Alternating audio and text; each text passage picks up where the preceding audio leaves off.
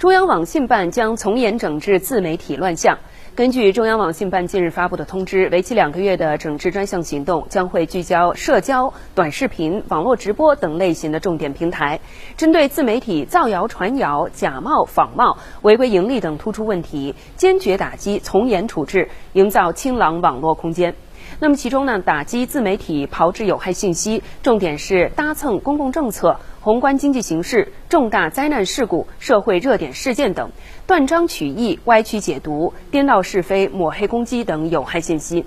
从严整治自媒体利用弱势群体进行流量的变现，包括哄骗、利诱老年人摆拍视频、开设直播，骗取网民点赞、打赏和捐赠等等。